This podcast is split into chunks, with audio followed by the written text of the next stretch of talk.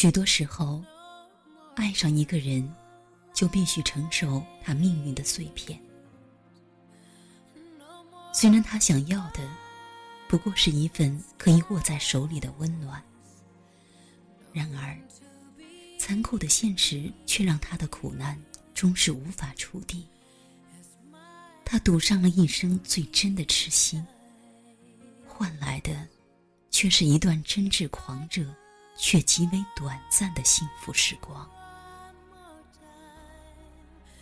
十一个月，是那场爱情的所有周长。那是那个男人留在世上的最后的光阴。她叫多拉·迪阿曼特，是个犹太姑娘，有着一双纤细的手，一头乌黑的长发，一颗善良的心。她勇敢坚毅，心思细腻，温柔而又多情。年轻的多拉原本出生在一个富足、极富名望的犹太家庭里。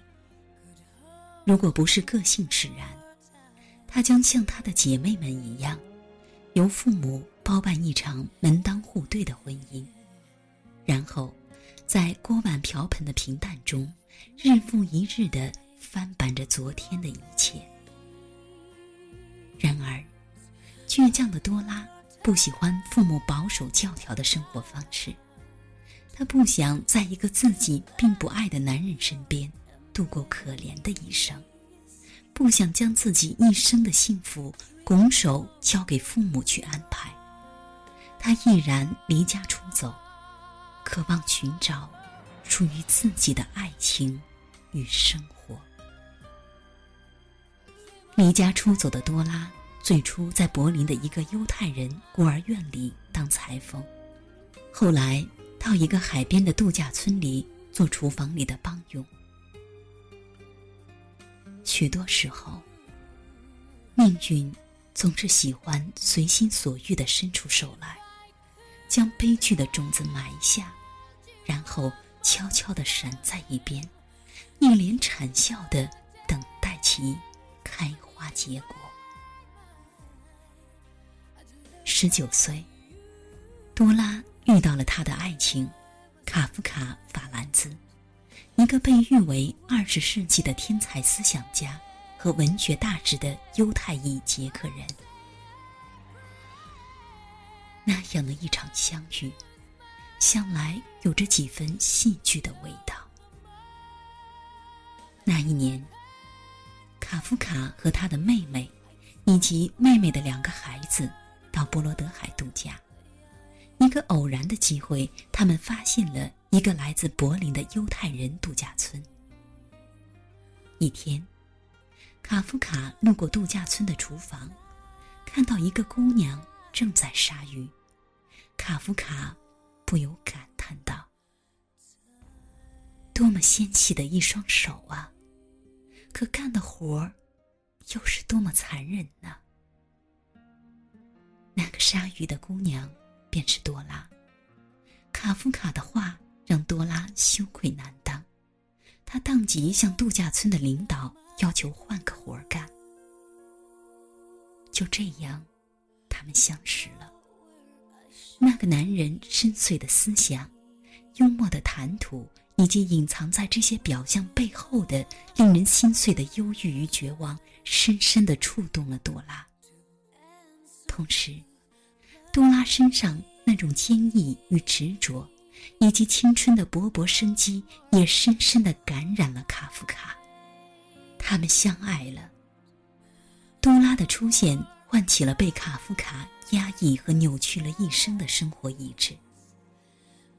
爱情的力量，使这个已经对自己的生命自暴自弃的男人，重新燃起了活下去的欲望。他开始像个孩子般俯首帖耳的听从多拉的话，认真的接受医生的治疗。后来，他们在柏林租了房子，开始同居。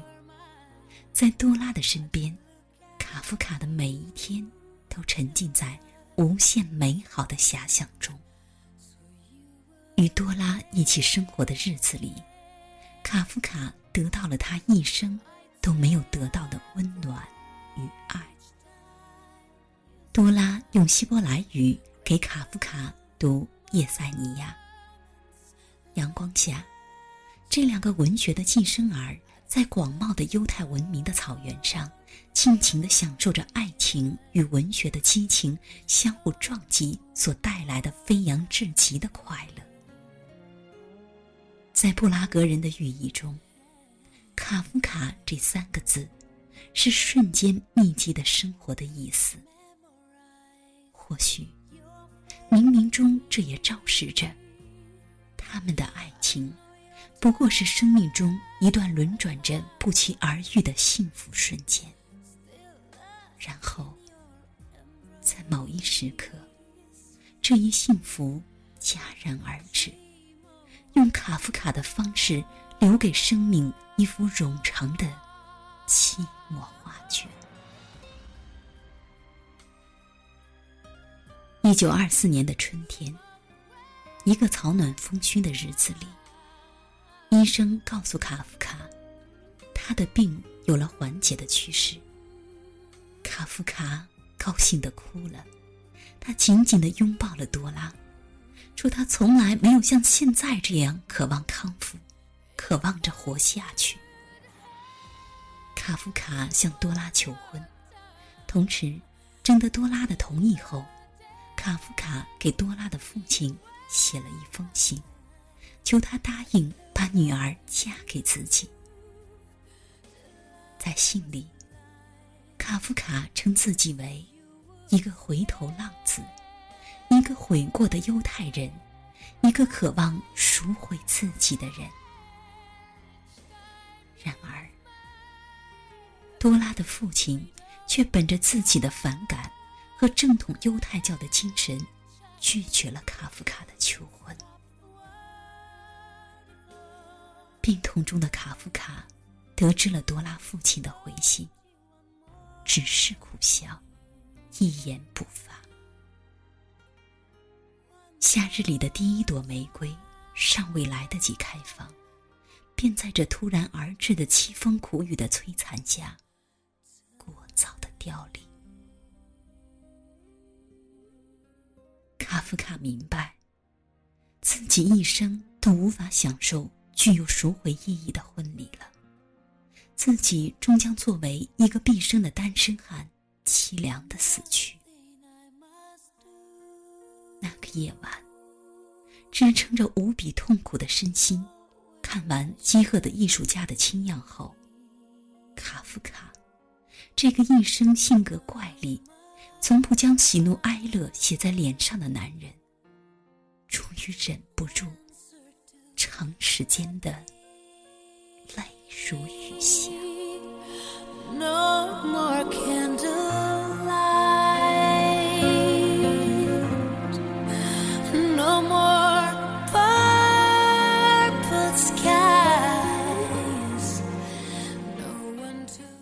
与卡夫卡同样遭受打击的。还有多拉，他无比激动的渴望着与爱人步入婚姻的殿堂。然而，等待他的不是婚礼，而是卡夫卡的葬礼。